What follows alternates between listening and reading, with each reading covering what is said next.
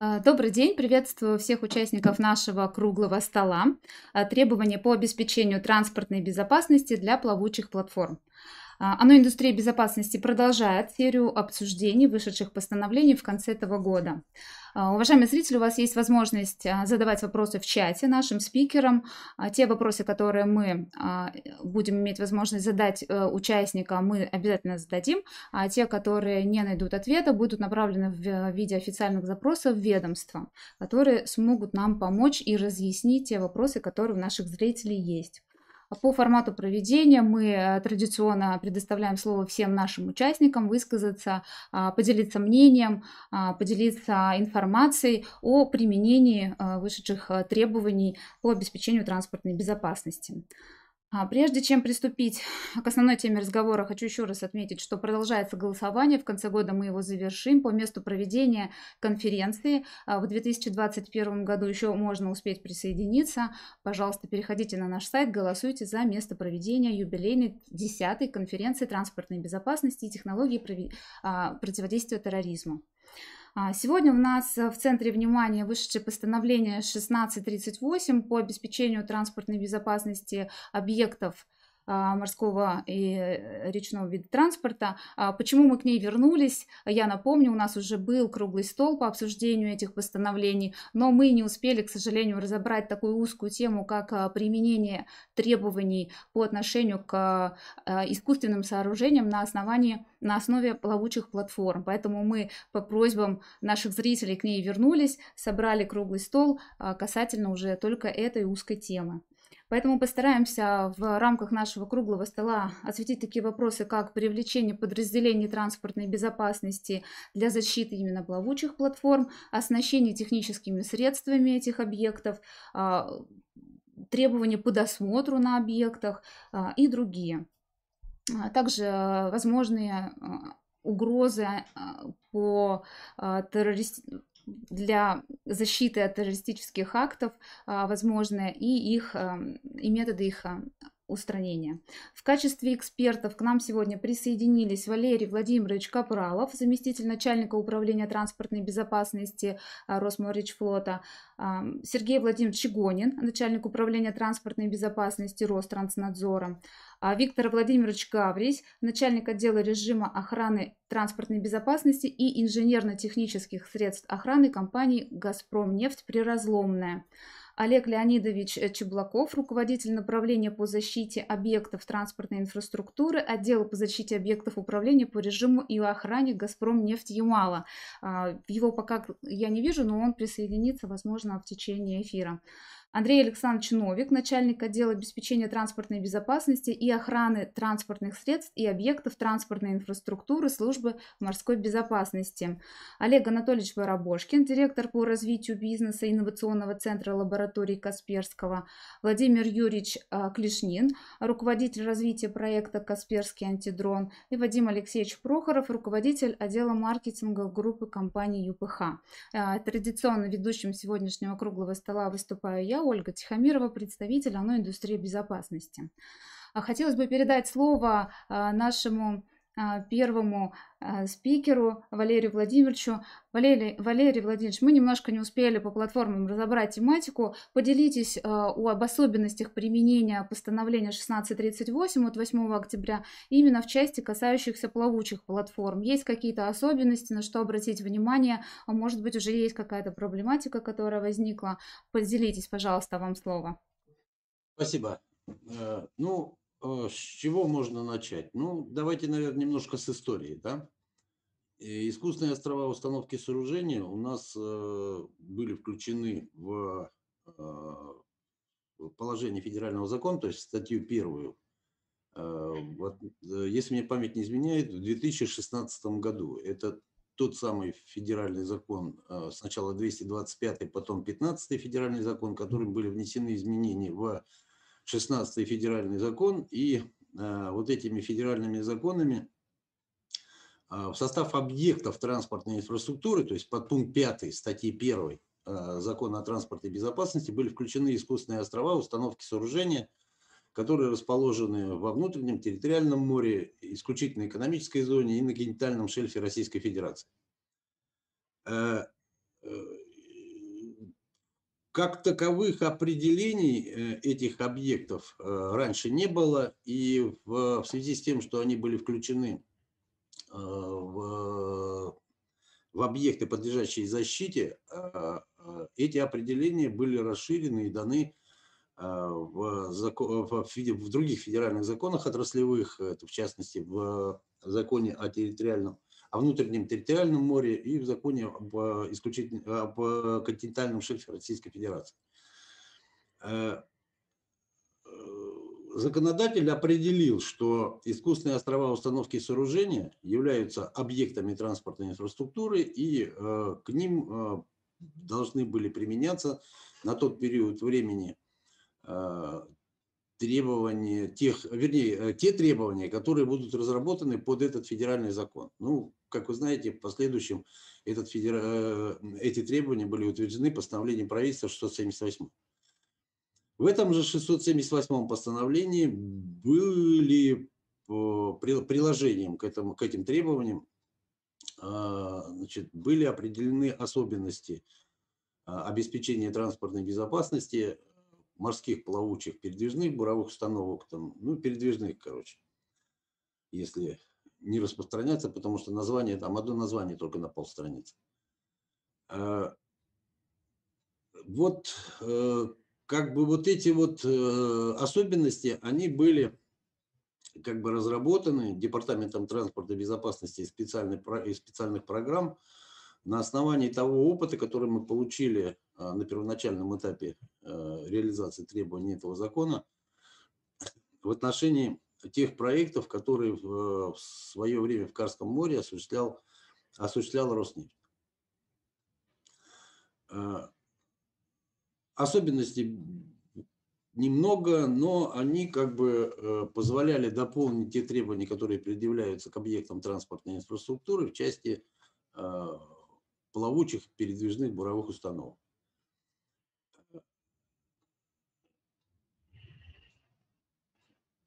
требованиями 678 было введено такое понятие, как зона безопасности. Зона безопасности, ну, здесь люди грамотные, не буду ликбез проводить, это э, те самые 500 метров, это в соответствии с конвенцией о э, международной конвенции по антитеррористической защищенности морских буровых плавучих установок.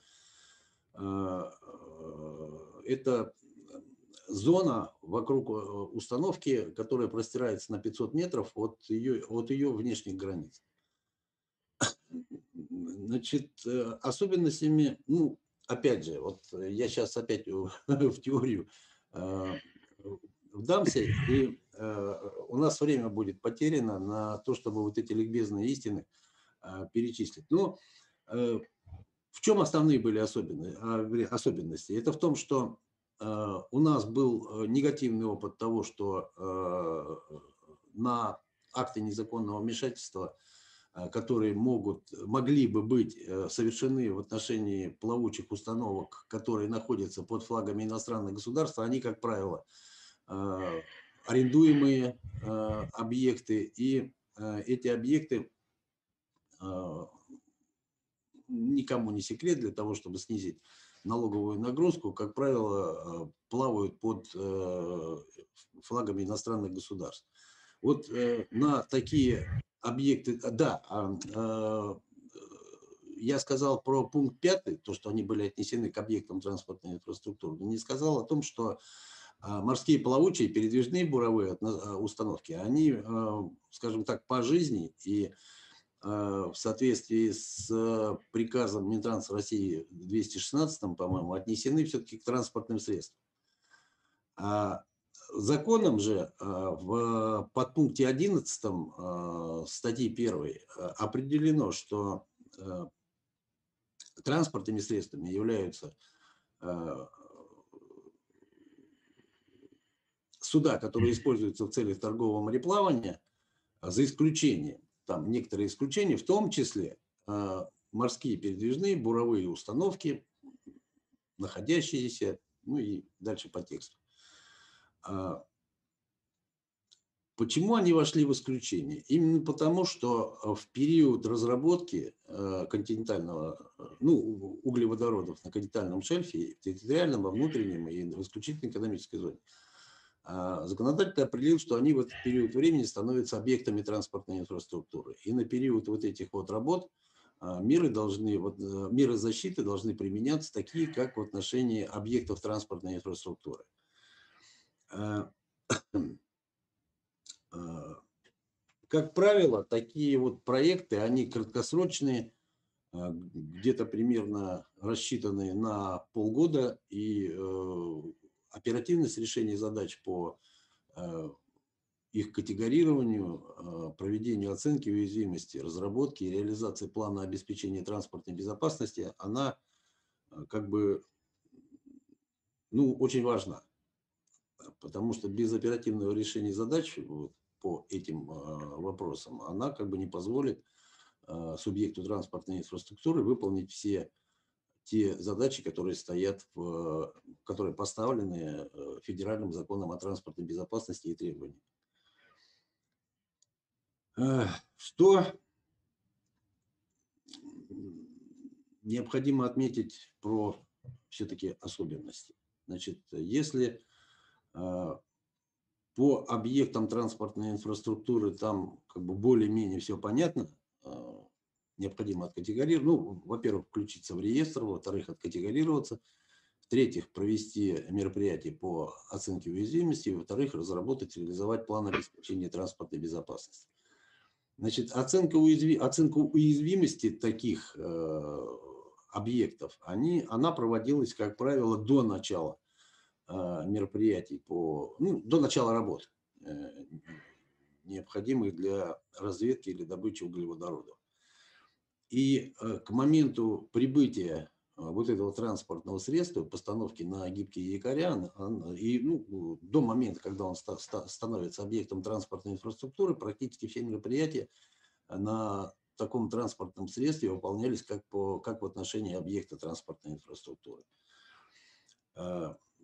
Что, э, значит, э, позволило эти мероприятия, э, позволяло эти мероприятия выполнить? Ну, во-первых, это то, что, значит, особенностями стало предусмотрено быть то, что подразделение транспортной безопасности, которое привлекается к защите, может располагаться на вспомогательном судне, которое находится в непосредственной близости от искусственной установки Э, сооружения.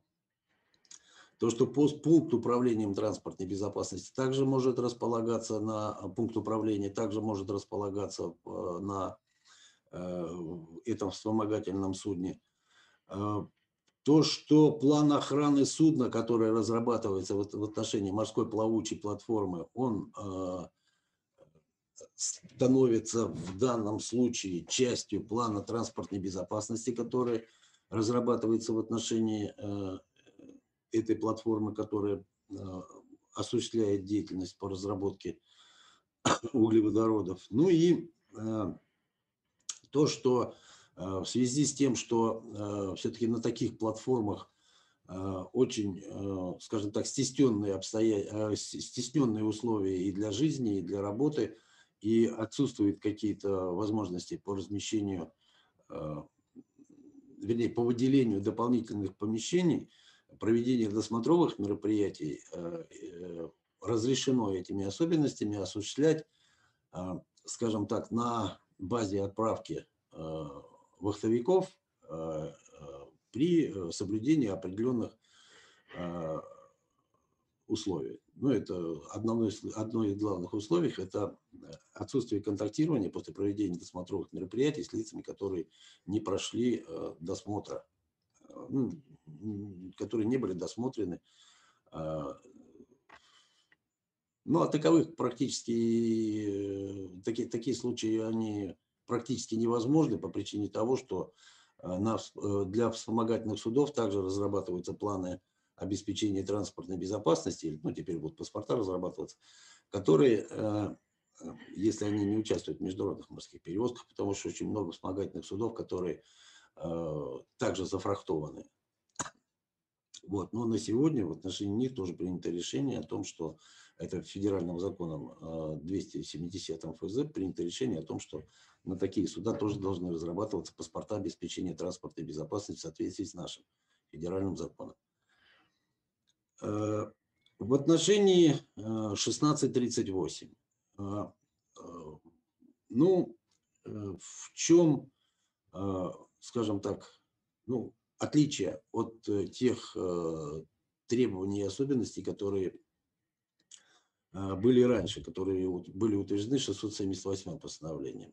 Ну, первое отличие, которое я вижу, это соответствующие допуски. Вот в отношении э, э, использования и применения э, подразделений транспортной безопасности для защиты таких объектов, значит, допускается, если есть группа таких объектов, то допускается использование одного подразделения транспортной безопасности, имеющего несколько мобильных групп быстрого реагирования,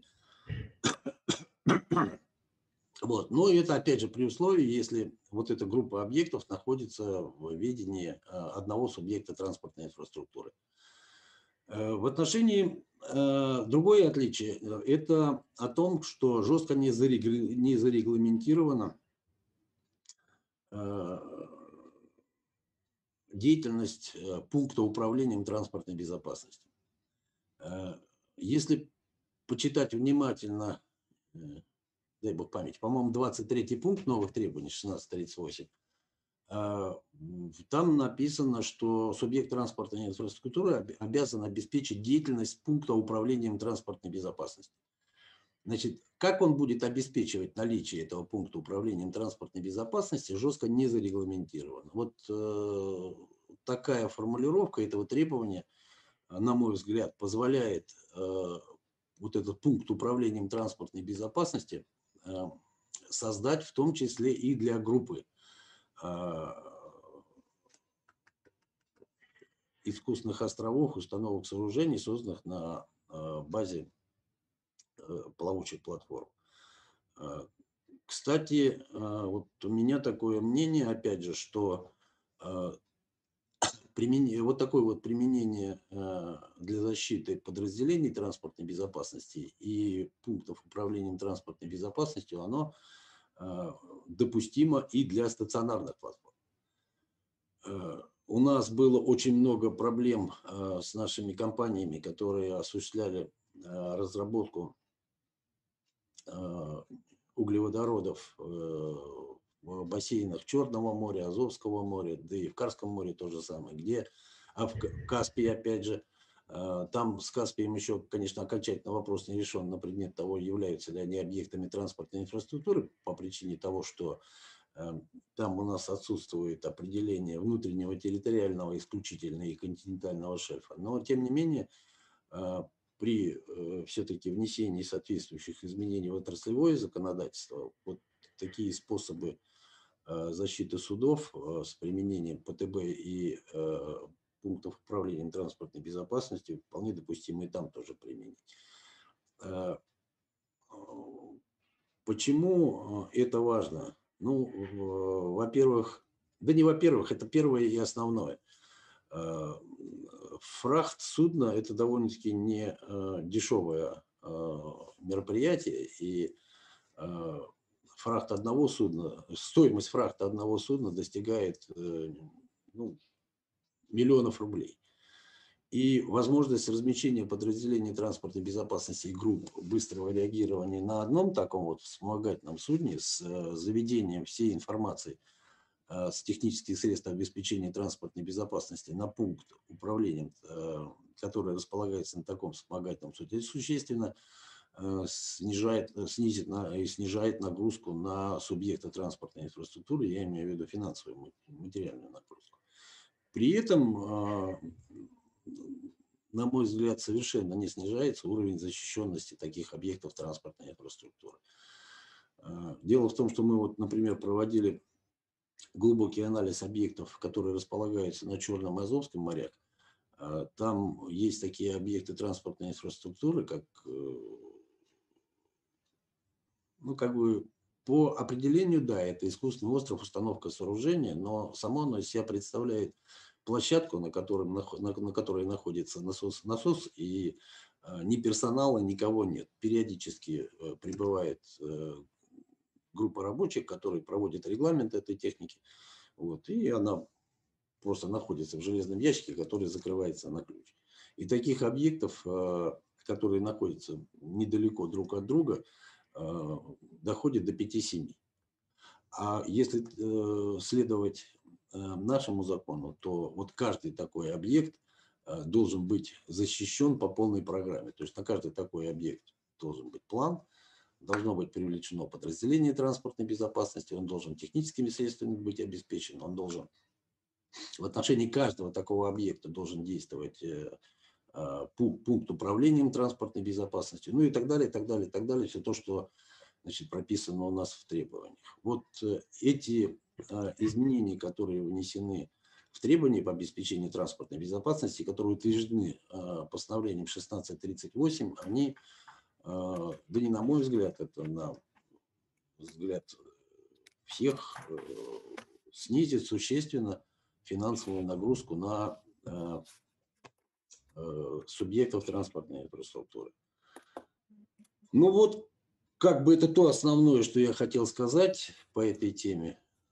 Спасибо. Если есть какие-то вопросы, я готов прокомментировать, ответить.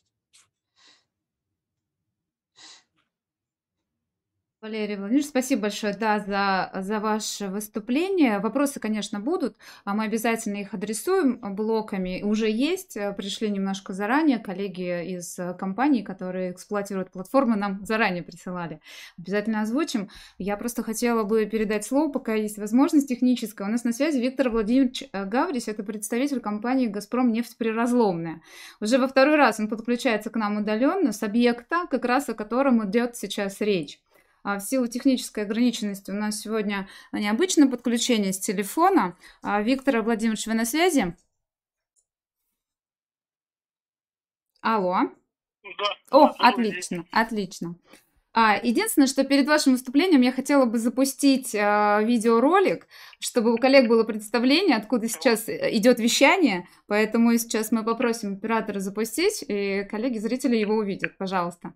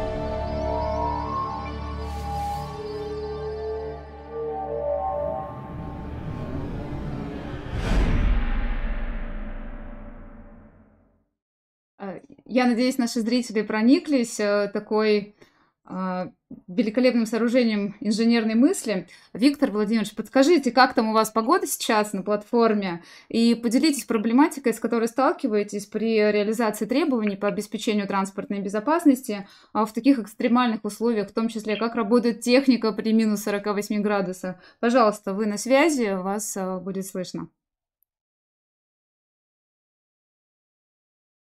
Да, коллеги, добрый день. Добрый день. Ольга, погода у нас отличная, как должна быть в Арктике. Э, море 5 баллов, минусовые температуры. Ну, все как всегда, и нового ничего нету. Вот. Так вкратце, вот э, ролик, в принципе, он описал э, нашу платформу, да, приразломную. Вкратце могу сказать, что, да, платформа находится порядка 30 миль от э, вахтового поселка Варандей. Э, значит, этот самый, Э, глубина моря в месте постановки платформы порядка 20 метров. Э, у нас логистика доставки персонала предполагает, значит, вертолетные рейсы с вертодрома Арктический до платформы. Технологическое строение платформы, оно тоже, образно говоря, вызывает восхищение, можно так сказать, да, Э, трехметровые стенки кессона, которые покрыты 4-сантиметровым слоем э, стали, э, устойчивы к коррозии и износу, и по утверждению строителей, которые строили платформу, они могут выдержать прямую торпедную атаку. Вот, это к слову, да. Э, значит, сам проект по добыче на приразломном месторождении был запущен в 2013 году, и, собственно, в этом же году э, «Газпром» нефть является субъектом транспортной инфраструктуры. Еще тогда в рамках 41-го приказа Минтранса э, провела категорирование объекта, объекту была присвоена первая категория опасности, ну и, соответственно, был разработан план обеспечения транспортной безопасности, и э, проведена оценка уязвимости, на основании которой разработан план обеспечения транспортной безопасности. При выходе постановления 678 были внесены, была проведена дополнительная оценка и, соответственно, внесены изменения плана обеспечения транспортной безопасности. В 2019 году платформа перешла в, на право пользования от одного субъекта транспортной инфраструктуры другому, это «Газпром» нефть приразломная, Э, и в соответствии с чем э, мы, нам были внесены изменения в реестр категорированных объектов, э, проинформирован Федеральное агентство морского речного транспорта, ну и, соответственно, разработан новый план, новая оценка уязвимости и разработан план обеспечения транспортной безопасности. В этом нам помогала, значит, Федеральная служба ФБО СМБ, служба морской безопасности. Вот. Ну, сейчас, в соответствии с тем, что вышло 1638 постановление правительства, значит, нами проводится мероприятие по выполнению требований этого э, законодательного акта. Вот это вкратце. Значит, что касается проблемных вопросов, э, их, э, собственно говоря, ну, много. Ну, хотелось бы остановиться в первую очередь это на 500-метровой зоне безопасности, которая установлена Э, законодательно было установлено, значит, это в законе о капитальном шельфе, и касаемо приразломной, она была установлена приказом Минтранса 198 от 2014 года. Здесь предписывает нам, как субъекту транспортной инфраструктуры, значит, э, силами подразделения транспортной безопасности обеспечить безопасность э, в данной зоне. Как это сделать? Э, с учетом того, что мы проходили не на словах, не на теории, а на практике, когда у нас э, был э, акт незаконного вмешательства со стороны неправительственной там, международной организации Greenpeace, этих ребят остановили только федеральные органы исполнительной власти в лице пограничного управления ФСБ России я считаю, что вот эти требования по силами обеспечения транспортной безопасности, они излишние, и мало того, что они невыполнимы в принципе. Они невыполнимы в принципе. То есть, э, если я не прав, ну, можете меня подправить. Да, мы со своей стороны мы можем только что сделать. Это информировать о том э, по каналам связи, Э, судно-нарушитель, что нельзя заходить э, в 500-метровую зону, ну, там с трехмильной зоны безопасности мы это и так делаем, ну, световая какая-то сигнализация, и суда, которые с нами обеспечивают технологическое взаимодействие, они тоже могут дублировать наши, наши значит, такие самые информирования, но, в принципе, больше мы ничего сделать не можем. Если следовать полностью букве закона, то тогда получается, что у нас ПТБ, ПТБ э, должно быть как минимум на своем э, транспортном средстве, которое оборудовано там каким-то гарпунам, там всем чем угодно, которые будут э, выполнять задачи по недопущению и реагированию на подготовку совершения акта незаконного вмешательства в зоне транспортной безопасности. Мало того, что здесь также указана воздушная часть у нас э, буквально недавно, ну как три месяца назад, э, над, над платформой, да, пролетел тоже самолет неправительственная экологическая организация. И мы писали в Федеральное агентство воздушного транспорта значит, письмо с просьбой установить зону безопасности над платформой по аналогии с 500-метровой зоной безопасности по морю.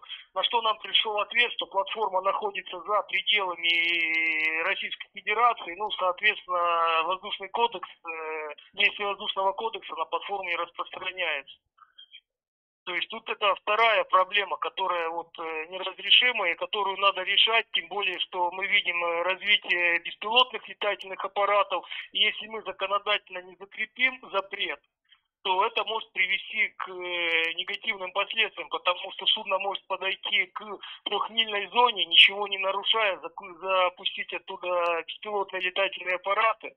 А последствия тут можно только, грубо говоря, предугадывать, потому что здесь и добыча постоянно, и газотурбирные генераторы работают. Вот, э, так что тут как-то не... Надо над этим вопросом, надо над этим вопросом думать. Э, дальше э, здесь речь идет о 1638 постановлении по пропускам. Э, значит, и вместе с этим то же самое здесь отражено, что уход на, на установку сооружения осуществляется по спискам. Вот отсюда вопрос, как мы будем согласовывать эти списки с федеральными органами исполнительной власти. Мое мнение такое, что э, чтобы обеспечить вот безопасность платформы, здесь первое, мы должны обеспечить э, проверку людей, чтобы сюда не попали люди. Ну и, соответственно, э, взаимодействие с федеральными органами исполнительной власти, в части это пограничники, и в данном нашем случае Северный флот, которые могут нам оказать содействие, если это будет акт незаконного вмешательства со стороны моря. Вот, дальше Так, сейчас. Здесь речь идет, э, ну, это общая практика, тут не только касается нашей, нашей платформы, да, что но постановление обеспечить подготовку, аттестацию сил обеспечения транспортной безопасности э, в, статье, ну, в соответствии с статьей 12.1 закона федерального закона 16 ну и к работе на должностях непосредственно связанных, понятно, должны допускаться люди, которые аттестованы и прошли в установленном порядке подготовку. Но проблема-то в чем, что у нас вот работает капитан, он э, завтра уволился, а у нас э, лицо, отвечающее за обеспечение транспортной безопасности. Получается, что платформа остается без э, лица, без человека, который непосредственно отвечает за данный вид работы тоже как-то непонятно, как с этого выкручиваться, как с этим дальше поступать. Э, дальше вот, э, что касается э, по этому самому, по требованиям техническим средствам обеспечения транспортной безопасности, которые расположены непосредственно на платформе. То есть нас, как от субъекта транспортной инфраструктуры первой категории, законодатель требует, чтобы мы могли в произвольное время, в произвольном месте, в зоне технологической зоне транспортной безопасности идентифицировать лиц, которые подго... ну, идентифицировать физических лиц. Ну, вот э, здесь присутствует э, Новика Андрей Александрович. Он был у нас на платформе, проводил оценку уязвимости, и он может подтвердить, что технически это сделать невозможно. Потому что здесь э, масса палуб, масса помещений, и мало того, что это, помимо прочего, это не классический объект транспортной инфраструктуры, это опасный производственный объект. Э, и здесь э, камеры, которые мы можем сертифицировать по транспортной безопасности, они просто не будут э, утверждены Ростехнадзором, потому что у них свои требования. Вот это, я считаю, это тоже невыполнимо. Второй пункт, невыполнимые требования, в, в частности, по применению биометрии. Это, опять же, опасный производственный объект, здесь люди все находятся в СИЗах. Э, и как, э, грубо говоря, они это смогут э, реализовать, мы это сможем реализовать, это тоже вопрос. Это тоже вопрос. Потом вот становимся где вот именно требования по непосредственно по обеспечения транспортной безопасности установок сооружений, это приложение к 638. Здесь написано, что запускается размещение сил обеспечения транспортной безопасности в 500-метровой зоне от каждой внешней э, ну, в 500-метровой зоне безопасности, да, но вы же понимаете, что, допустим, э, место, где вот мы сейчас эксплуатируем платформу, это постоянные шторма, и никто, капитан здравой памяти, не разрешит постоянно находиться судну в 500-метровой зоне, потому что это может привести к э, нежелательным последствиям. И когда начинается шторм, понятно, эти суда выходят не только там э, за 500-метровую зону, они и за трехмильную зону в зависимости от э, силы шторма. И вот это просто вводит в заблуждение, вот, вот это вот порядок вот этого, кстати, вот эта трактовка по размещению сил обеспечения транспортной безопасности в 500-метровой зоне. Речь идет дальше, вот пункт шестой, это требования к, к, к объектам и сооружениям, что на территории, что в случае невозможности организации проведения на установке досмотра, дополнительного досмотра, как того требует статья 12.2, э, значит, э, можно проводить это на территории российского порта при перемещении, посадке, погрузке на судно, обеспечивая функционирование установки и следующие ней замечательно, но у нас э, логистика перевахтовки персонала платформы, она зависит не от э, порта. У нас все логистика, у нас идет это воздушным транспортом. То есть здесь я предлагаю просто ну, рассмотреть, чтобы добавить не э, не на территории не российского порта, а на территории российских АКИ объектов транспортной инфраструктуры при их перемещении, потому что российский порт, он уже предполагает только морской порт и воздушная доставка, она здесь не рассматривается в принципе. Второе тоже здесь вот вызывает э, вопросы, что да, мы можем э, в случае э, невозможности организации проведения вот этих досмотровых мероприятий на платформе, но вы понимаете, что если даже учесть, что мы будем проводить эти мероприятия непосредственно на платформе, и не дай бог сюда что-то попадет, то нам от этого легче не станет. То есть мое мнение такое, что э, законодательно закрепить, чтобы все, что идет на платформу, уже досматривалось э, в портах отправления, если это порт, если это вертодром либо аэродром, соответственно, на месте, где загружается персонал. Сюда все должно уже идти, образно говоря, говоря, досмотрено, соответствующими актами досмотра, и чтобы здесь не выдумывать э, вот такие самые по досмотру всего остального. Ну это вот э, кратко, кратко, потому что я вот настаиваю, ну сколько уже как бы поднимали этот вопрос, что все-таки создать рабочую группу, Э, по отработке вот этих требований именно к морским и нефтегазовым объектам, потому что, как правило, они все технологически разные, и то, что применимо к нашей платформе, которая приразломная, э, экипаж, который составляет более 200 человек. Соответственно, мы не можем это применить там, к платформе, которая сейчас строится там, на том же Ямале, где вообще нету людей. То есть тут э, мне, мое мнение, что э, каждой платформе должны применяться даже на этапе оценки уязвимости, на этапе оценки уязвимости требования по обеспечению транспортной безопасности с учетом их конструктивных технологических особенностей потому что у нас нет ни сектора свободного доступа, у нас нет ни перевозочного сектора, у нас все зона технологической, технологическая зона транспортной безопасности. Соответственно, исходя из этого, э, надо, наверное, и строить э, алгоритм э, обеспечения транспортной безопасности на морских нефтегазовых объектах. Ну, в принципе, вкратце у меня все. Спасибо.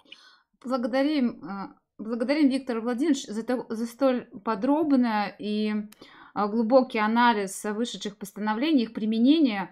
А, на прошлом круглом столе представитель Росавтодора нам сообщил, что начали работать и собирают пожелания в рабочие группы а, по дальнейшей проработке вышедших постановлений. Валерий Владимирович, поделитесь, есть ли в Росморичфлоте такая информация? Может быть, на самом деле эти вопросы все собрать и как-то продолжать проработку?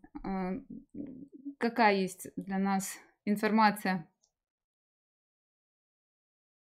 Министерстве транспорта руководит этой группой э, заместитель министра транспорта Зверев.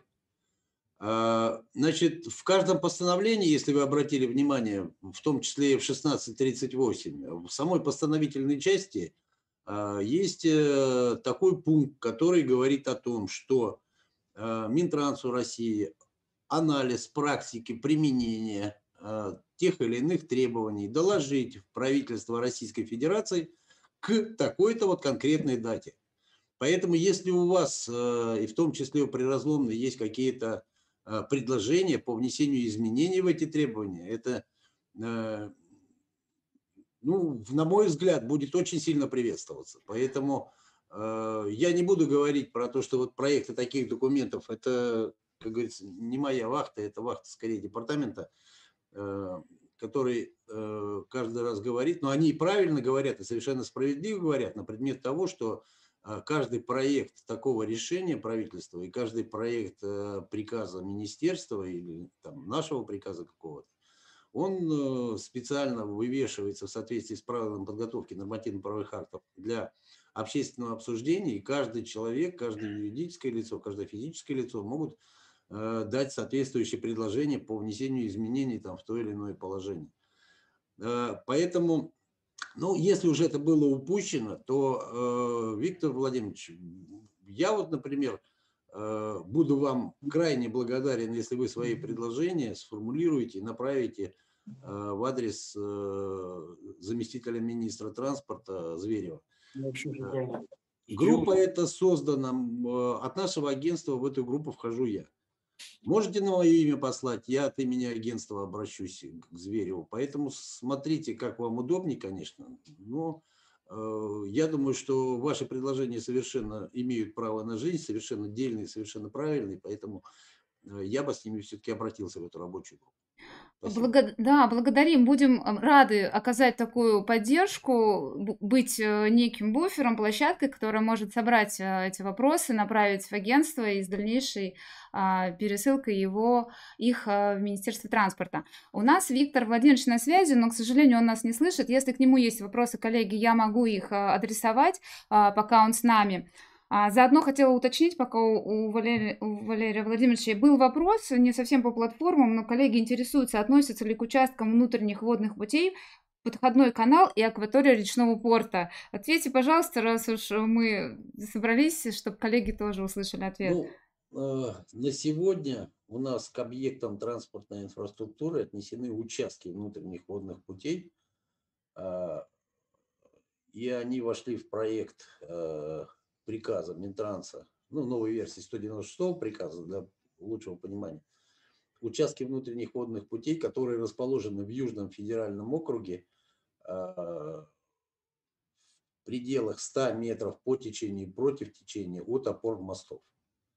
Ну, понятно, автомобильных, железнодорожных мостов. Другие участки внутренних водных путей у нас сегодня, а, по-моему, по надо еще, конечно, посмотреть, но они под действие федерального закона не подпадают. Э, и акватории в том числе, правильно? Нет. Значит, акваторий только морских портов, э, и это определено статьей 1 федерального закона, а подходные каналы на внутренних водных путях и на э, которые примыкают акватории к речным портам, они не являются объектами транспортной инфраструктуры. Благодарим. Ну, вернемся тогда к платформам. А, поступили вопросы немножко заранее. Требуется ли повторная оценка уязвимости в связи с изменением законодательства? И как провести э, обследование объектов в сжатые сроки, указанные в требованиях, э, в условиях такого осенне-зимнего периода, когда они не совсем позволяют обследовать объект, находящийся в Арктике в том числе? Требуется ли повторная оценка? Подскажите. Но э, я знаю, что этот вопрос имеет место, э, имеет место не только... Кстати, «Газпром» нефть тоже обращался с этим вопросом и к нам, и в Министерство транспорта. Мы можем сказать, э, только свое мнение высказать. у нас на сегодня в соответствии с положениями и 87 приказа, с положениями требований, говорится о том, что оценка уязвимости проводится в соответствии с требованиями по обеспечению транспортной безопасности объектов транспортной инфраструктуры там, ну, или транспортных средств. А, э, так вот, э, в соответствии с 678 постановлением правительства все субъекты транспортной инфраструктуры свои обязательства выполнили практически в полном объеме. А вот в соответствии с 1638, как вы думаете, они выполнили свои обязательства? По проведению оценки в соответствии с требованиями, которые утверждены постановлением правительства 1638. Отсюда, на мой взгляд, и ответ сам э, как бы напрашивается о том, что вот эта оценка уязвимости должна быть проведена в соответствии с требованиями новыми, которые утверждены э, правительством. Благодарим. Э, Еще раз напоминаю, что Виктор Владимирович пока на связи. Если будут к нему вопросы, я переадресую. Мы разговаривали в том числе с подрядчиками Лукойла, которые сейчас а, производят добычу в нейтральных водах.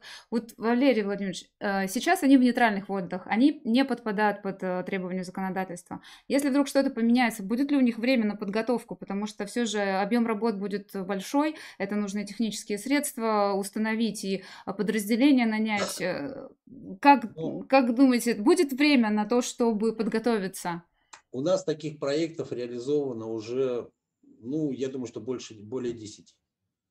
А, вот, кстати, вот Андрей, вижу, Новика, который на этом уже, можно сказать, зубы съел.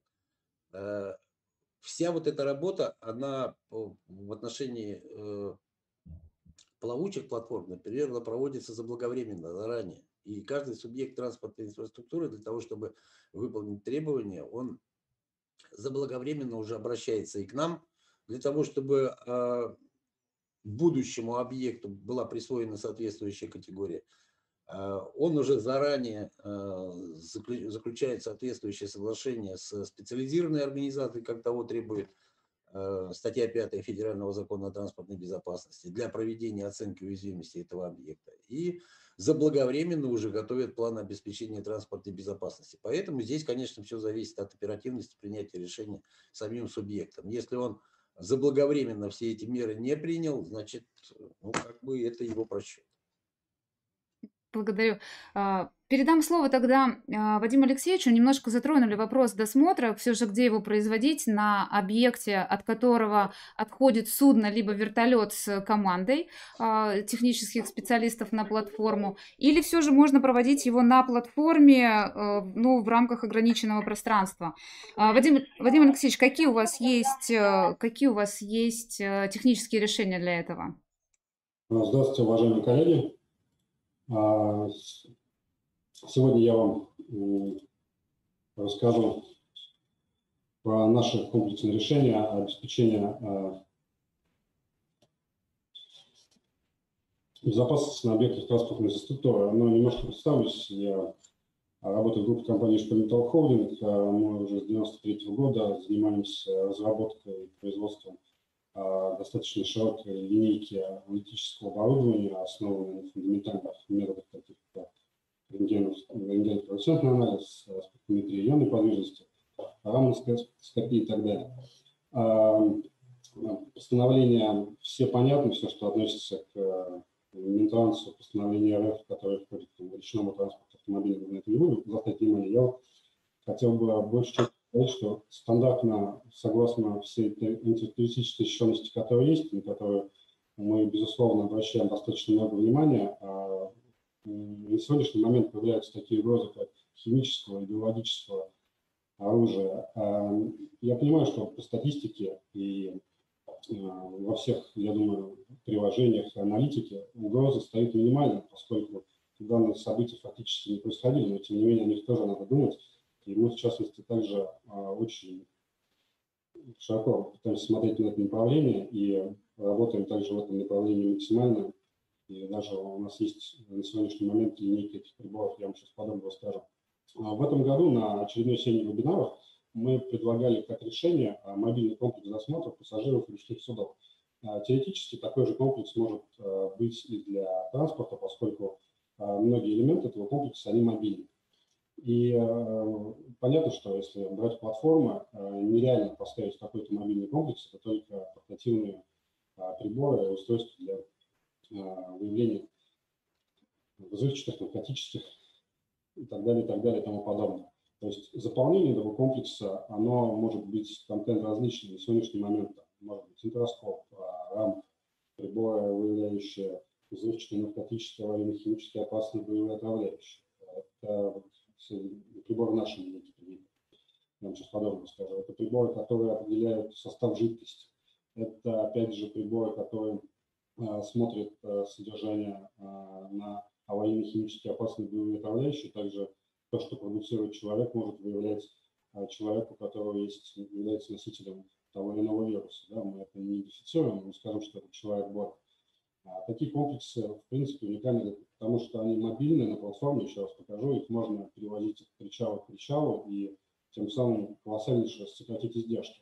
Возможно, вот именно как сказал предыдущий спикер, что многие вещи, которые идут на платформах, конечно же, арендабельнее э, лучше смотреть э, в тех моментах, когда э, груз передается на судно и потом непосредственно отправляется на платформу. А если на платформе фактически невозможно установить. Ну, конечно, техника является мобильной, и можно сделать а, организовать маленькое помещение, где будет вся, опять же, эта техника, но я понимаю, что иногда нет таких просто технических возможностей.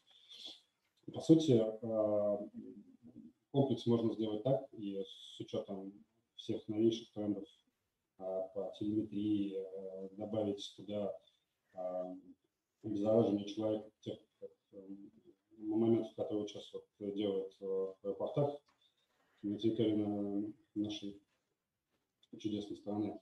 По сути, можно контент пустить его. Я бы сегодня хотел акцентировать внимание на двух приборах, которые мы производим. Это Raman спектрометр Химэксперт. Прибор уникальный, в его базе порядка 15 тысяч спектров, то есть он определяет и взрывчатые, по сути, все взрывчатки в твердом э, и жидком виде. Это наркотические, а, это огромное количество химии и э, также биологические агенты. То есть мы на сегодняшний момент с помощью этого прибора можем точно сказать, что это белок, это может быть либо аминокислота, либо любое другое соединение. Также можем идентифицировать часть э, тех спектров, например, споросибирской язвы, бубонная чума, золотистый стафилококк и так далее. А, анализ достаточно быстрый. А, это в среднем от 10 до 20 секунд. И уникальность еще в том, что нам а, порой даже не стоит брать пробу, потому что через оптически прозрачный, полупрозрачный объект мы можем посмотреть, что находится внутри. Это очень становится актуальным в силу того, что обычная бутылка с водой может нести в себе не воду, а какое-нибудь ужаснейшее вещество, которое потом при дальнейшем воспалении либо просто распространение в каком-то объеме может фатально пагубно повлиять на людей, которые личный состав, которые работают, и а, от э, жизни которых зависит данный объект, потому что если не будет людей, объект не будет управлять. А такие изделия, сейчас повторюсь, на сегодняшний момент а, широкое свое применение нашли частности, это аэропорты, это федеральная таможенная служба, это различные транспортные узлы хабы. Я думаю, что вы знакомы, мы с данным оборудованием его достаточно широко видим.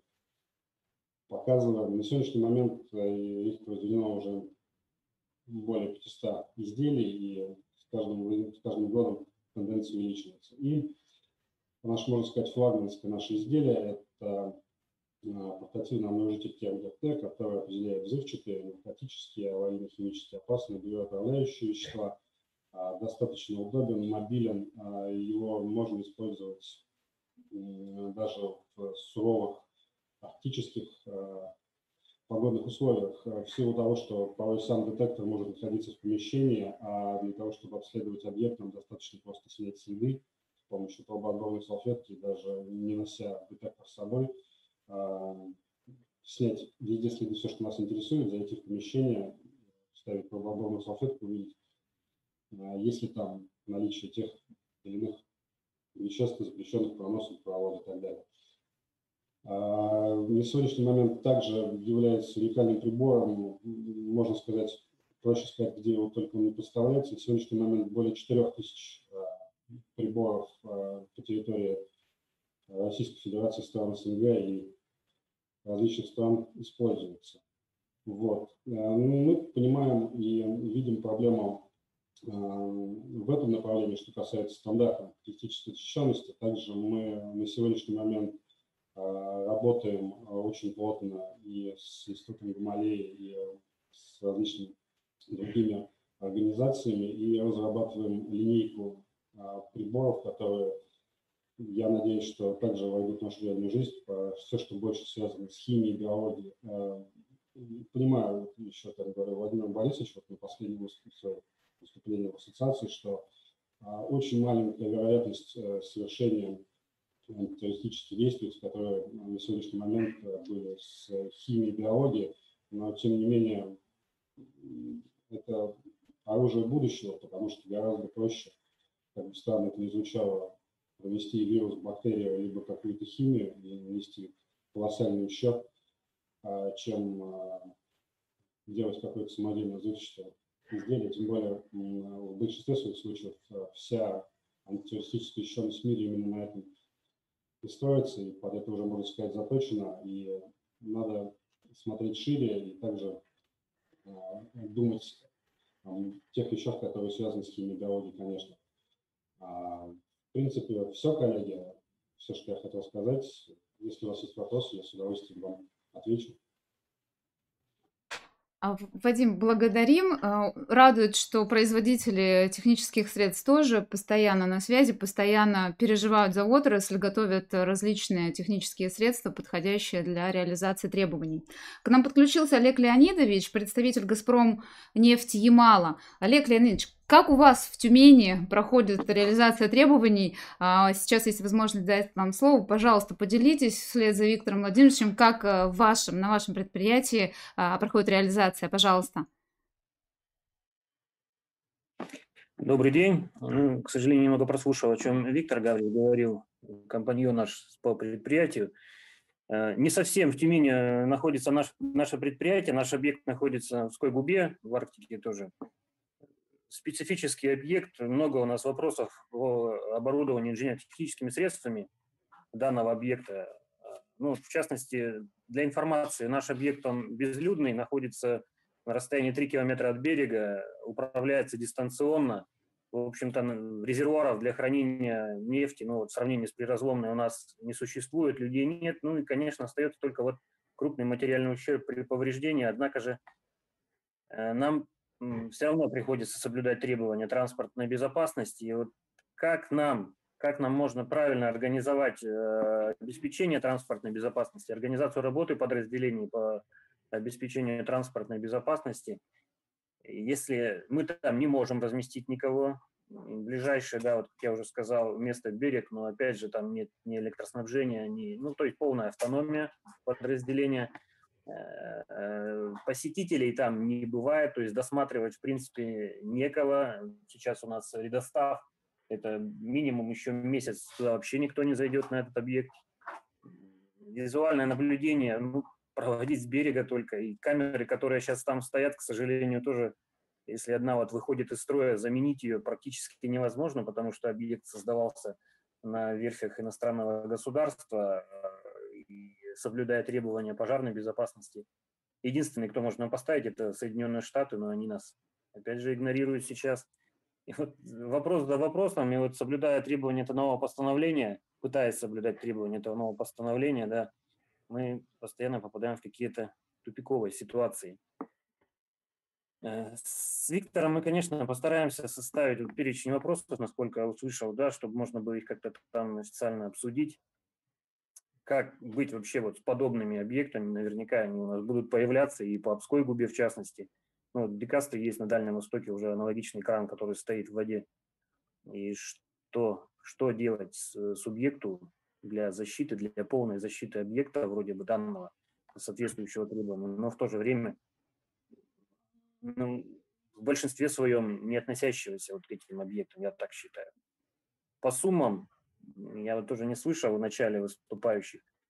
По суммам э, ущербов материальных, э, ну, наверное, всем не секрет, что э, стоимостные показатели затрат, э, привлекаемых для строительства данных объектов, очень велики. И то, что сейчас у нас заложено, минимум для категорирования, э, ну, не знаю, на КПП даже не построить элементарное, чтобы можно было уже отнести данный объект какой-то вот в основном вопросы, конечно, как вот соблюдать требования, соблюдать требования данных объектах, удаленных объектах, безлюдных объектах и э, пожароопасных объектах в наших условиях, и особенно в условиях и э, ограниченного доступа импорта, импортных, импортного оборудования. Благодарим, Олег Ленич, да, за ваш комментарий, за ваше мнение. Предлагаю воспользоваться, как и говорили, предложением собрать вопросы и направить их тогда а, в рабочие группы. А, тогда давайте Андрею Александровичу как раз слово передадим. Служба морской безопасности, они в том числе проводят оценку уязвимости как специализированная организация – Андрей Александрович, с чем пришлось столкнуться, как прошло, а, прошла оценка на платформе Приразломная, и какие еще особенности хотели бы отметить, пожалуйста, тогда передаю вам Коллеги, слово. добрый день. Ну, оценка уязвимости приразломная, так же как разработка плана, прошли успешно. Что оценка, что и план были утверждены. Вот. Э, что касается вообще, я не буду говорить э, пока приразломной, а вообще а, плавучих или сам, а, стационарных самоподъемных платформ. Да? Одно, э, первая особенность это то, что все эти данные платформы находятся в море. Вот. Моря у нас разные, температуры у них, соответственно, разные. А, также хотелось бы отметить, что вся платформа в соответствии с законодательством у нас является зоной транспортной безопасности. Также в нашем законодательстве, что в 678 постановлении, что в 1638 сказано не допускать в зону транспортной безопасности всех нарушителей. Да? И все мы должны делать на границе зоны транспортной безопасности. Отсюда вытекает следующая последовательность, что все досмотры, наблюдения, собеседования мы должны делать э, на границе зоны транспортной безопасности. К сожалению, на платформах если взять именно приразломное, да и вообще любую платформу, да, люди туда уже заезжают, как они говорят, уже полностью проверенные, досмотренные и так далее. То же самое относится и с грузами. Вот. Но если, опять же, берем приразломную, у них э, логистика, как говорил Виктор Владимирович, построена своим образом, следующим образом. Э, я досмотр, когда туда заходил, э, проходил именно три раза. Первый раз в аэропорту Архангельск, второй непосредственно на Варандее. И плюс еще третий досмотр я проходил а, непосредственно на самой платформе. Получается, досмотр, досмотром, досмотром погоняет. Да? Но от этого им не легче. Почему? Потому что а, даже находясь а, подразделение транспортной безопасности, а, транспортной безопасности на платформе, они не решают тех задач, которые перед ними ставит непосредственно субъект. Задача субъекта не допустить транспортные средства или тех лиц, которые хотят совершить незаконный акт, хотя бы в 500-метровую зону. Если они уже их пустили в 500-метровую зону, они спокойно подходят уже к платформе. На платформе они также спокойно забираются. Вот. Поэтому здесь э, наше мнение как экспертов э, стоит основная задача не допускать в зону транспорт, не в зону транспортной безопасности, а вообще в зону безопасности э, как транспортных средств, э, так и, соответственно, самих нарушителей. Э, как Виктор Владимирович говорил, что они писали касательно самолетов, э, вертолетов и так далее, э, сообщения, чтобы остановили зону транспортной безопасности и так далее. Но я могу сказать, в соответствии с 52-м приказом у нас всего есть 9 угроз, и от этих 9 угроз он к нам тоже обращался, чтобы мы в оценке это дело прописали. К сожалению, служба морской безопасности работает с морскими и речными судами и объектами транспортной инфраструктуры – вот. И мы также не можем уйти, так как в законодательстве написано всего 9 угроз. Угрозы от летательных аппаратов, к сожалению, на сегодняшний день не прописаны. С какой трудностью мы еще столкнулись? Это с определениями критических элементов. А, потому что конструкция платформы, она является нестационарным объектом, да, где есть причал, забор и так далее. Да. Это что-то между судном и объектом, я бы сказал. И, насколько я помню, у них там в районе восьми палуб, а, включая кессон, идет. Вот. И критический а, а, элемент, по-хорошему, если грубо сказать, это является вся платформа. Потому что куда не пойдешь, какое помещение не зайди, с кем не разговаривай, с какой службой, и каждая служба говорит, что вот это помещение является для нас критическим.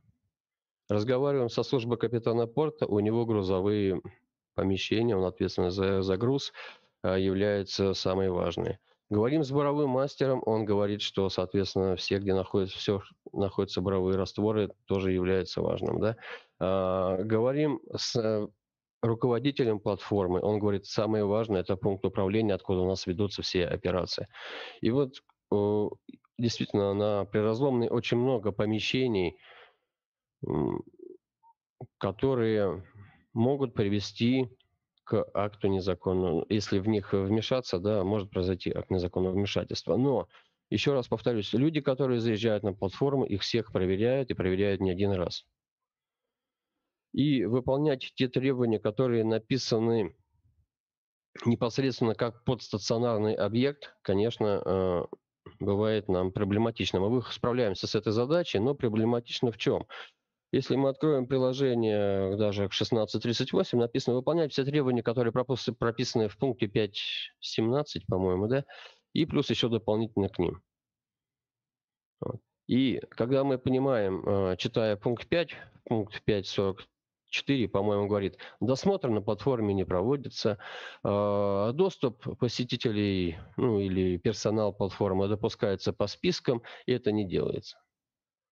Когда начинаем читать требования, обеспечить видеонаблюдение на критическом элементе, на границе. Хорошо обеспечили. Досмотр проводится э, в технологическом секторе, досмотр проводится там. Открываем другую страницу, досмотр у нас проводится на берегу. Вот. Э, дальше. Э, поэтому нам приходится, когда мы пишем оценку уязвимости, э, что-то пропускать пропускать все то, что относится непосредственно к стационарному объекту, а что-то, наоборот, уже заниматься творчеством, вписывать те предложения, которые действительно актуальны именно для платформ. А дальше хочу отметить, э, что именно э, размещение, размещение сотрудников подразделений транспортной безопасности на платформе не всегда, не только на приразломном, приразломное оно есть, и есть помещение, но не на всех платформах э, есть место для их размещения. На судах обеспечения э, тоже можно размещать, но тоже, как показывает практика, субъекты категорически э, не хотят этим заниматься, потому что данные суда обеспечения, ни для кого не секрет, являются судами, которые находятся под национальным флагом.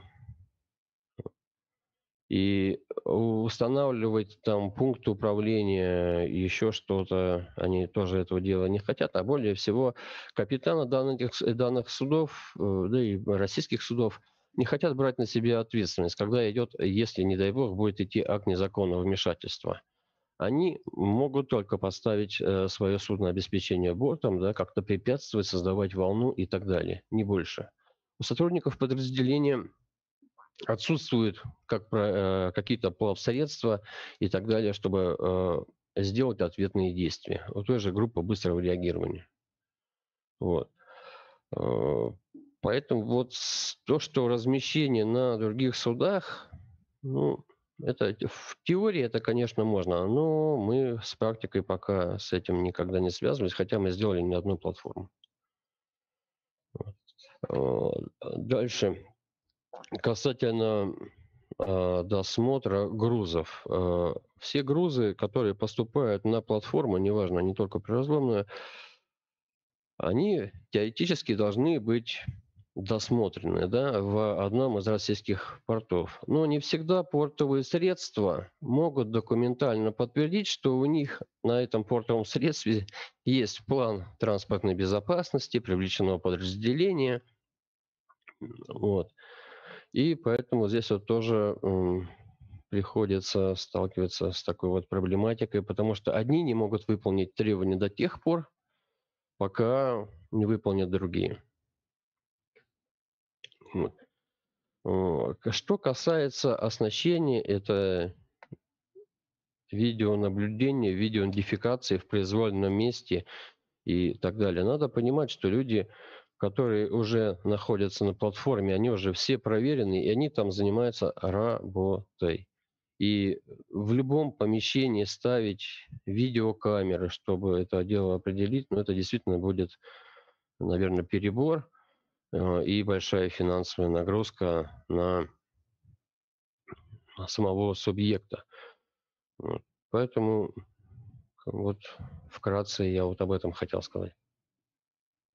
Андрей Александрович, спасибо большое, да, за информацию, как проходит э, непосредственно сам процесс. На самом деле, даже из ваших слов видно, что требуется доработка в части некой специфики обеспечения транспортной безопасности именно на платформах. А, в... Наши спикеры уже затронули тему беспилотных летательных аппаратов, которые пересекают зону на воздушном пространстве, никак э, нет возможности их остановить, потому что оно не относится к зоне. А, хотела бы тогда Олегу Анатольевичу передать слово. Ольга, Это, можно еще? Да, Нас конечно. Валерий Владимирович э, говорил, что собирается там э, специальная группа. Может быть, вообще в дальнейшем да, рассмотреть вопрос, чтобы к платформам, платформам, да, а, было не приложение к требованиям, да, а может быть рассмотреть вопрос отдельные требования для плавучих стационарных платформ. А, коллеги, предлагаю Где высказать... мы уберем все да. вопросы досмотра, который проводится у нас на берегу, доступ людей по спискам там и так далее, и так далее, оснащение техническими средствами. Просто надо написать еще 16, там, 30, не 38, а слэш 01, и это будет требование для платформ. Наверное, как-то так. С таким предложением, конечно, можно выйти к законодателю, если э, посчитают рабочие группы, что это обосновано. Я думаю, что почему нет. А, будем пытаться, будем пытаться ваши предложения направить, э, и если они будут реализованы, будем только рады, что оказали некую поддержку а, в этой части. Олег Анатольевич, теперь слово вам. Да, расскажите, ведь платформа это не только техническое сооружение, все эти аппараты, агрегаты, в том числе а, приводятся в действие программным обеспечением. И, наверное, это тоже элемент критической инфраструктуры. Как его защитить и как а, а, защитить платформу от пересечения, может быть, беспилотными летательными аппаратами зоны. Пожалуйста, вам слово. Да, добрый день, коллеги. Рад всех видеть. Прежде всего, здоровья в наше непростое время. Значит, что хотелось бы показать и рассказать на сегодняшний момент о тех а, достижениях, которые есть а, у нас в лаборатории Касперского. Значит, а, несколько лет назад был создан инновационный центр в лаборатории Касперского, который на сегодняшний день а, занимается тем, что масштабирует бизнес практически по всему миру, собираем хорошие интересные стартапы, вот. А наши технологии достаточно известные, они раскручены, продаемся на больше, чем в 200 странах мира. У нас на сегодняшний день 35 представительств, а также по всему миру. А вот. Ну и, соответственно, на фоне того, что есть какой-то, так сказать, локомотив продукт, который позволяет нам двигаться, развиваться, было принято решение пойти чуть дальше, и, соответственно, мы смотрим инновационные решения в IT-сфере для того, чтобы ну, пытаться успеть за быстро развивающимся миром. Вот, соответственно, у нас есть департамент развития новых продуктов. А, там есть уже готовые решения сейчас для бизнеса. Значит, есть решения, направленные на точное обнаружение и предотвращение кроссканальных атак в режиме реального времени, то, с чем сталкиваются многие производственные большие предприятия и корпорации. А вот, мы можем, в общем-то, отследить тому трафику, который находится внутри у вас, закрытой IT-системе, что что-то пошло не так, трафик изменился, и мы можем понять, кто к вам пришел, зачем, ну и вычислить, соответственно, зловреда и мало того, противодействовать ему.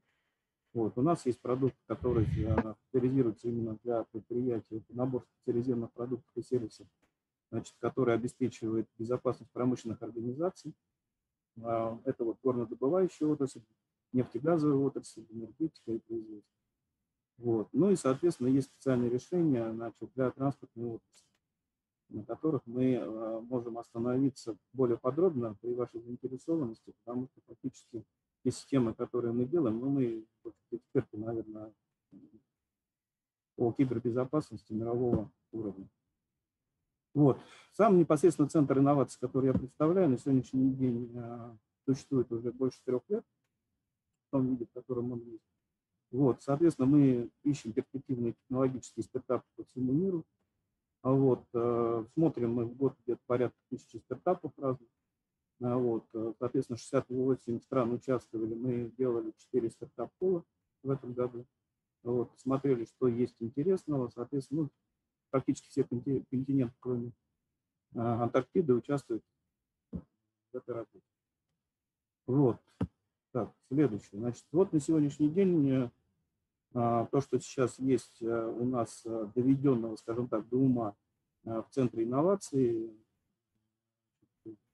три таких ярких проекта. Вот Касперский антидрон, мы остановимся там сейчас подробно. Но, вот, система Полис основана на блокчейн-технологии, система электронного голосования, ну, которая позволяет, во-первых, проводить такие выборы, которые не подломать, не взломать, не изменить результаты. И второе, она обеспечивает безопасность а, персональных данных а, с, возможностью а, криптографических решений защиты этой информации.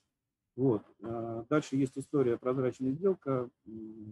Мы опять-таки построили систему, которая позволяет проверять а, на возможное наличие конфликта интересов тех сотрудников, которые принимают управление вашей компании или ваших организациях, особенно это связано в системах закупок различных, размещения госконтрактов и так далее. Но достаточно интересная автоматизированная система. Вот, если будет интересно, я подробнее потом установлю все расскажу. Вот.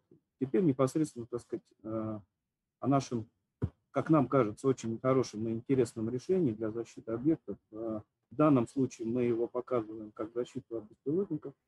Э, вот. Мы, соответственно, разработали эту историю несколько лет назад. Основой для нее является наша запатентованная интеллектуальная система, значит, основа нейросеть, Э, с элементами, соответственно, самообучения. Она позволяет, э, разделена на три комплекса. Значит, у нас есть модуль первичного обнаружения. Э, фактически он обнаруживает все возможные объекты на расстоянии до 4 километров, если мы говорим, что это объекты, которые используют связь с пультом или с оператором. Вот.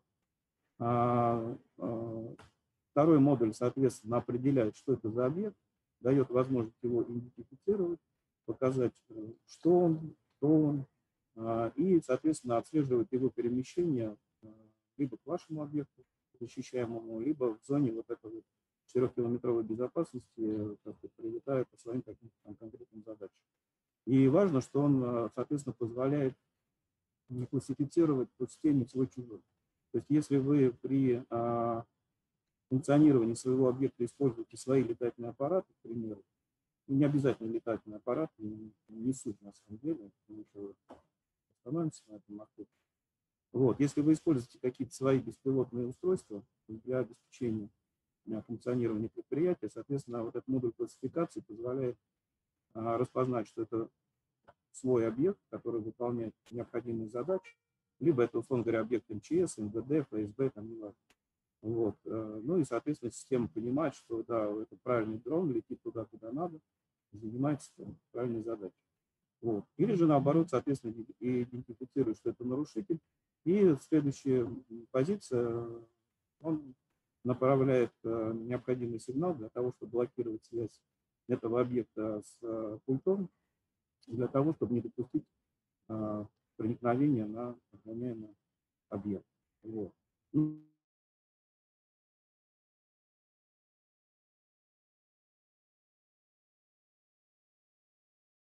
Связь а, прервалась, к сожалению, видимо, нестабильный интернет, да, я так понимаю?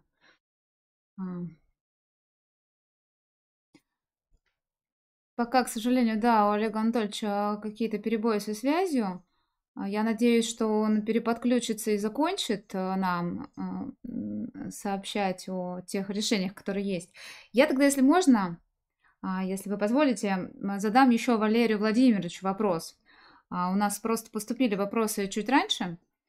Валерий Владимирович, подскажите, есть на самом деле у субъектов а, такое, знаете, такой вопрос, все же что делать?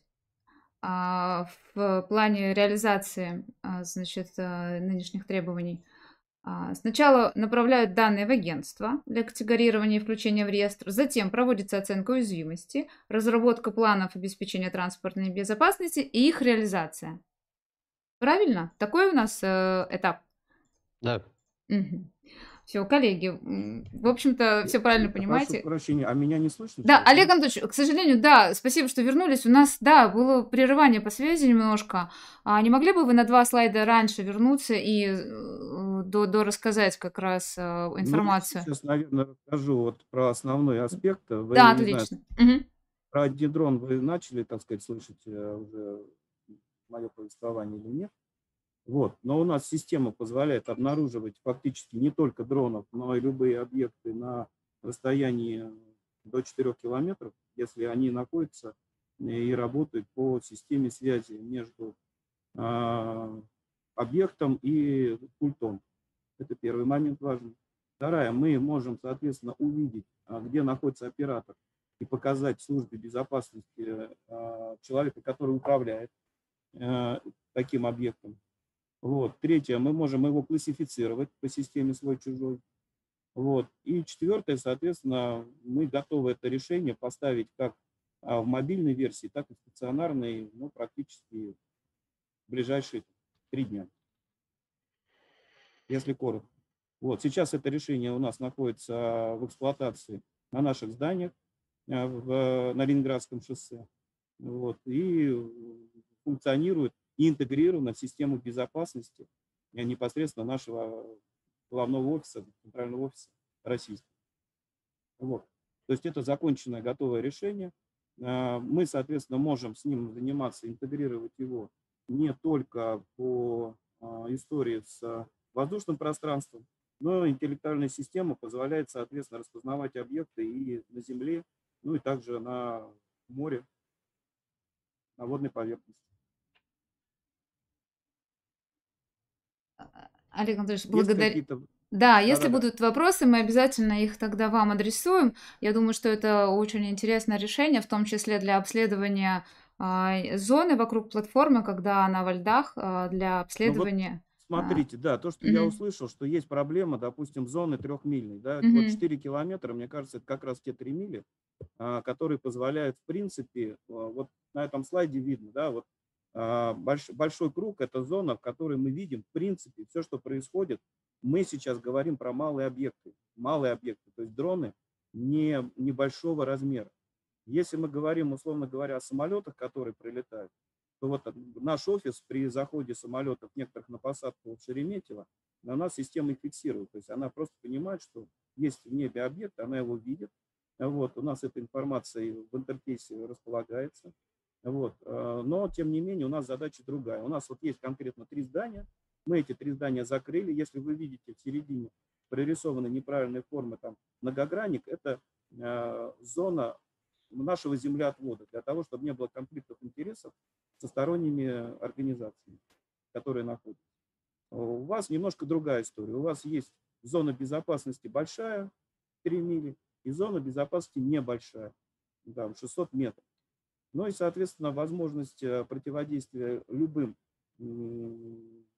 скажем так, управляемым э, беспилотным средством у нас, у нас есть. Мы можем нейтрализовать связь, таким образом обеспечим недопущение э, любого беспилотника. Это может быть водное устройство, воздушное устройство. Вот. Соответственно, мы защищаем на небе, на земле, на воде. Таким образом. И она же, эта система, позволяет быть интегрирована в общую систему безопасности под специальные задачи, которые стоят у вас непосредственно на этих объектах. Условно говоря, нельзя допускать лысых людей, как я.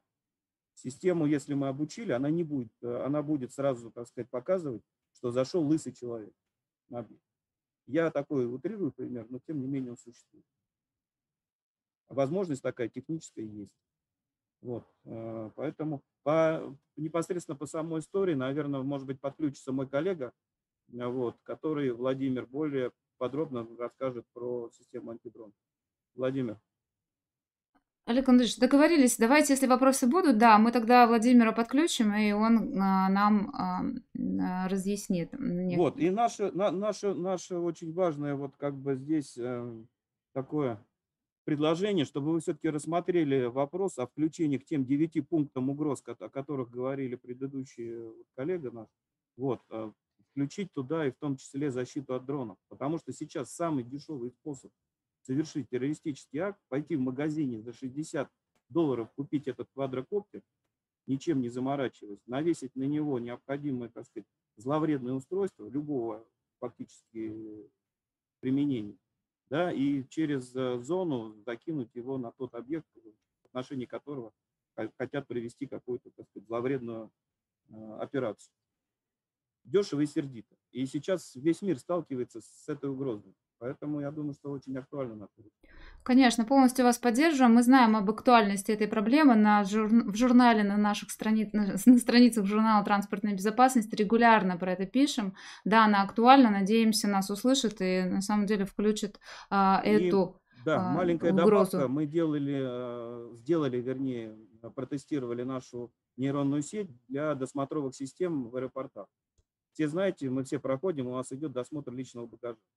Так вот, наша нейросеть, э, мы, вернее, безопасность столкнулась с проблемой. Берется обычный пистолет, раскладывается по запчастям, и человек, который сидит за монитором, он не видит, у него картинка не складывается, что это оружие, потому что у него заточено сознание на некий контур оружия.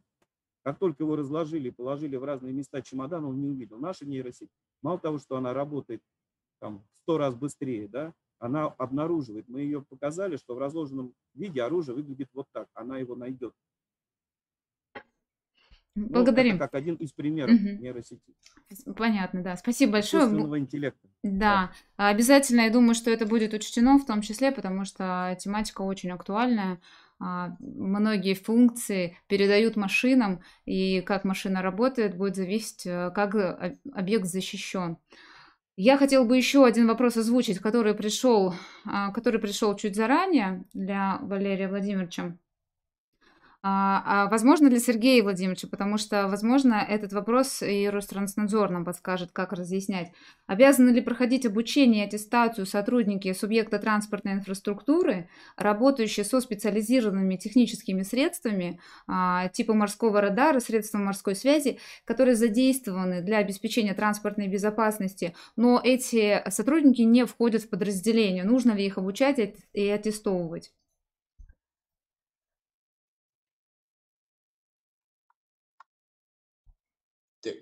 Кому отвечать?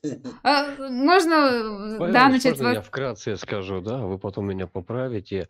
А, вообще наше мнение, все, что связано с транспортной безопасностью, а, лица должны быть и обучены, и аттестованы, независимо, какую они функцию делают. Если они в субъекте, значит в субъекте. Если они связаны с техническими средствами, значит должны быть обучены и аттестованы на технические средства. Это так вот вкратце. Валерий Ильич, поддерживаете? Нет. Поделитесь, поделитесь. Значит, ну, категории лиц, которые подлежат аттестации, у нас, э, скажем так, жестко регламентированы. Они регламентированы как в 172-м постановлении правительства Российской Федерации, так и э, требования по обеспечению транспортной безопасности. Их всего 8. Вот э, лица, которые управляют техническими средствами обеспечения транспортной безопасности, туда практически не входит. Не скажу, что не входит, но практически не входит.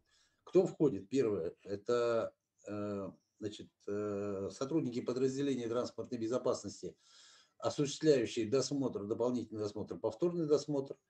Аттестации обязательной подлежат, э, ну и подготовки тоже. Аттестации обязательно подлежат лица, управляющие техническими средствами обеспечения транспортной безопасности имеется в виду операторы пунктов управления транспортной безопасностью. Вот они подлежат соответствующей подготовки по программам, утвержденным 243 приказом Минтранса России, и э, аттестации в соответствии со, со, со 172 постановлением правительства. Вот лица, которые э, другими вопросами, например, обслуживание технических средств обеспечения транспортной безопасности, они э, не подпадают под действие, вернее, под определение сил обеспечения транспортной безопасности, а если они не подпадают под определение сил, они не подлежат подготовке и аттестации. У нас на сегодня э, аттестации подлежат только, подготовке аттестации только силы обеспечения транспортной безопасности. Статья 85.1 Закона об образовании говорит о подготовке сил обеспечения транспортной безопасности, а 172 постановление правительства говорит об аттестации сил обеспечения транспортной безопасности. И еще одну категорию э, лиц, э, которые подлежат у нас на сегодня подготовке и аттестации, я отмечу, это работники специализированных организаций в области обеспечения транспортной безопасности. Вот Андрей Александрович надо на учебу послать, чтобы он это знал. Андрей Александрович, вот рекомендация от нашего агентства. А, Сергей Владимирович, а, тогда даю, передаю слово Ространснадзору. Вы тогда поделитесь, пожалуйста, с нами особенностями проведения надзорных мероприятий по соблюдению требований а, в части искусственных сооружений на, основании, на основе плавучих платформ. Есть ли какие-то особенности, может быть, есть уже практика. И у нас Владимир Борисович также присоединился. Пожалуйста, коллеги, вам слово.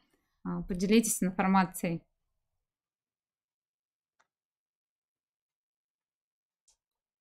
Сергей Владимирович.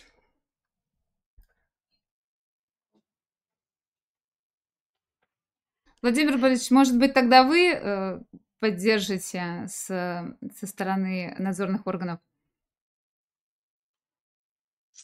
Что у него нет связи?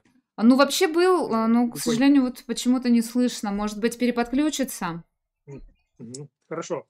Ну, я несколько э, звучу вопросов, которые прозвучали. Во-первых, добрый день, коллеги. По антидронам очень хороший доклад эта тема чрезвычайно актуальная. Могу сказать, что вот сейчас как раз идет, вернее, уже завершился глобальный симпозиум по авиационной безопасности э, предстоящий и прошел тоже глобальный симпозиум по инновациям в области авиации. Тема эта поднималась. Понятно, что это проблема защиты аэропортов рассматривалась. Ты мне, да, ты мне скажи, как ты себя чувствуешь? И рассматривалась также тема защиты транспортных рейс, как воздушных судов. Э, я думаю, что это направление очень актуальное, и в ближайшее время мы будем по нему работать. То, что касается значит, подготовки персонала, все, что наш коллега сказал из Морречфлота, абсолютно правильно – Единственное, что я хотел бы добавить. Вообще есть такая мировая практика э, по обучению и других специалистов, которые в той или иной мере э, связаны с системой, э, так сказать, обеспечения безопасности на объектах. Почему это необходимо? Понятно, что зона ответственности, она достаточно большая, мы сейчас не говорим об аттестации этих людей как сил обеспечения транспортной безопасности, а говорим как о том, что эти люди в какой-то степени должны быть подготовлены к этому вопросу, обучены. Э, я вот сейчас, кстати, передам слово Сергею Владимировичу. Он подошел ко мне, там у него проблемы со связью, и он подключается тоже к нашему разговору. Даю ему слово, пожалуйста. Они как раз спрашивают по поводу, э, так сказать, э, подготовки персонала. Нужно ли готовить тех, кто занимается обеспечением там, техническим в других сферах, но непосредственно не относится к силам обеспечения транспортной безопасности? Ну, вопрос уже с бородой. Все должностные или недолжностные лица субъекта транспортной инфраструктуры, которые задействованы в реализации плана по обеспечению транспортной безопасности, являются силами, соответственно, подлежат обучению и аттестации. Поэтому смотрите план, как у вас все это там предусмотрено. Но вообще тема, я просто э, по техническим причинам я вышел из, из связи, но вот хотелось бы с позиции Ространснадзора сказать, что не так часто, даже вообще очень редко подвергаются проверкам именно субъекты, которые эксплуатируют плавучие платформы. И да, я сегодня услышал о тех проблемах, которые существуют при реализации требований транспортной безопасности. Очень интересно, и буду поддерживать э, ваши предложения на площадке Минтранса по все-таки смягчению тех требований, которые на сегодняшний день выставлены к вам как субъектам. И тоже буду признателен, если вы предварительно в адрес Ространснадзора вы направите все свои предложения по э, изменению законодательства в сторону как и защиты, так и смягчения. Спасибо. А, коллеги, благодарю вас. А, а, в том числе призываю тогда и через нашу площадку направлять данные предложения. Спасибо, Сергей Владимирович, спасибо, Владимир Борисович. У нас э, в чате нет вопросов больше. Коллеги сегодня собрались больше послушать, потому что тема ну, не, не, часто, не часто рассматривается. Начали диалог, видите, много нового узнали, в том числе и надзорные органы. А, поэтому будем работать дальше, будем ее дальше рассматривать, э, освещать на страницах журнала «Транспортная безопасность». А, спасибо всем участникам, всем экспертам и зрителям, что были с нами. Если кто-то хочет что-то добавить, пожалуйста, есть возможность. А, если нет, то будем тогда завершать. Уважаемые коллеги, у меня, э, пользуясь случаем, приглашаю вас, э, в общем-то, в гости в лабораторию Касперского центрального офиса, особенно тех, кто заинтересовался нашими решениями, а, потому что мы можем вам показать, рассказать, продемонстрировать, как это сейчас интегрировано, как это у нас работает, вот, и какую пользу это приносит. И вот я услышал там слово «радар», а, там прозвучало «морские радары», да, я просто еще хочу отметить, что наша система позволяет интегрировать любые практически ну, современные технические решения, которые у вас а, есть а, и которыми вы пользуетесь, а, которые у вас вот. вот это очень тоже важная история. У нас принцип лего. Все, что у вас есть, мы можем подключить. Соответственно, и пользовать это как а, сенсоры для того, чтобы нейросеть сделала правильное и нужное решение для ваших задач. Спасибо. Благодарим за приглашение. Коллеги, пожалуйста, пользуйтесь. А, данные и контакты мы а, вам направим. А, кто захочет, пожалуйста, присоединяйтесь. Наш, наша серия круглых столов завершится завтра, 17 числа. Мы закончим рассмотрение вышедших требований требованиями на железнодорожном транспорте. Внизу под окном трансляции ссылка, по которой вы можете перейти зарегистрироваться. Поэтому приглашаю также присоединиться к нашему телеграм-каналу, чтобы следить за актуальными новостями отрасли. Э, регулярно новости там э, публикуются, нас читают. Вопросы, которые остались без ответа, если они были в форме обратной связи, направляйте. С теми, с кем мы уже не увидимся в этом году, поздравляю с наступающим. Берегите себя, берегите близких, не болейте. Будем верить и надеяться, что завтра нам э, руководитель страны скажет что-то оптимистичное, и следующий год у нас начнется чуть лучше, чем э, текущий. Спасибо вам большое, всего доброго, мы с вами прощаемся, до свидания.